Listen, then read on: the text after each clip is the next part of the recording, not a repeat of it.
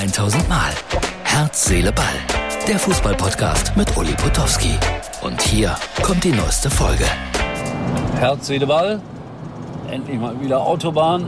Heute das restliche Teilstück auf der Strecke von München nach Köln. A61 für alle, die sich auskennen. Und ja, eigentlich hätte ich in München bleiben können, weil ich am Freitag schon wieder dahin muss, weil am Samstag wiederum Paderborn von mir begleitet wird in der zweiten Liga. Ich weiß gerade nicht, gegen wen die spielen. Weiß nur, Sonntag dann Kaiserslautern gegen St. Pauli. Sowas vergisst man natürlich nicht. Da stehe ich aber am Spielfeldrand, um die Interviews zu machen. Ja, noch zwei Cartoons zur Frauen-Europameisterschaft gleich, die mir sehr gut gefallen haben. Der erste hier besagt, dass es äh, jetzt nicht mehr die Aufschrift auf dem DFB-Bus geben wird, die Mannschaft, sondern die Frauschaft. Ich finde das sehr, sehr gut.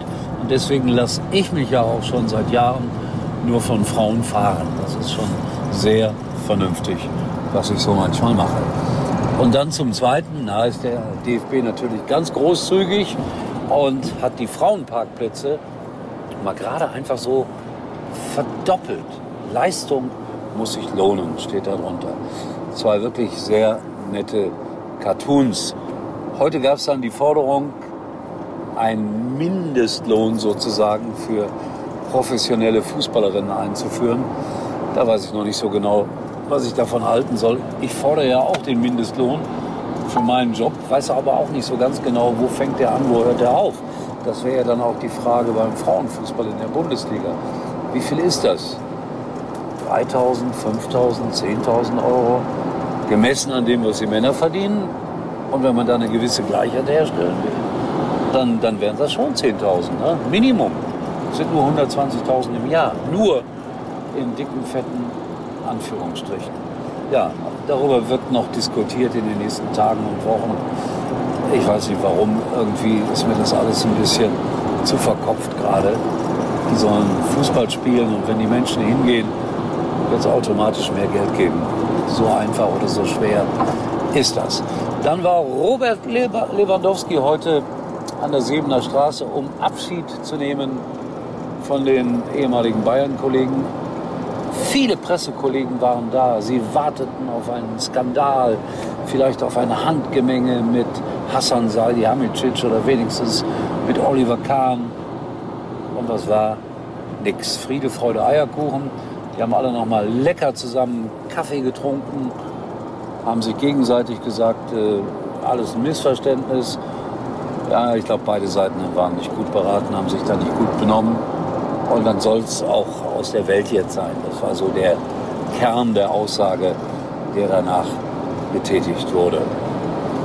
So, Herr Seele, verabschiedet sich nach drei Minuten und 20 Sekunden.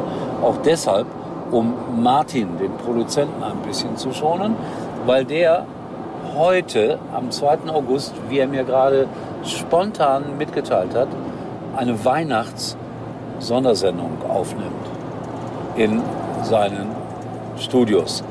Also Kölsch Pop auf Weihnachten aufgenommen am 2. August. Und er hat ernsthaft geschrieben, wer mag, kann in einem Nikolauskostüm kommen. Und das bei Temperaturen, man ahnt es, wenn man so kurz rausschaut, von heute bestimmt äh, weit über 30 Grad. Aber mir war bei diesen Zeilen ganz weihnachtlich zumute geworden. Dankeschön, lieber Martin, für die Einladung. Schaff's aber nicht, weil ich zack unterwegs bin, wie ihr alle jetzt mitbekommen habt. Wir sehen uns wieder mit Herz, Sehne, Ball und ohne Weihnachtsstimmung. Oh. Das war's für heute und Uli denkt schon jetzt an morgen. Herz, Seele, Ball. Täglich neu.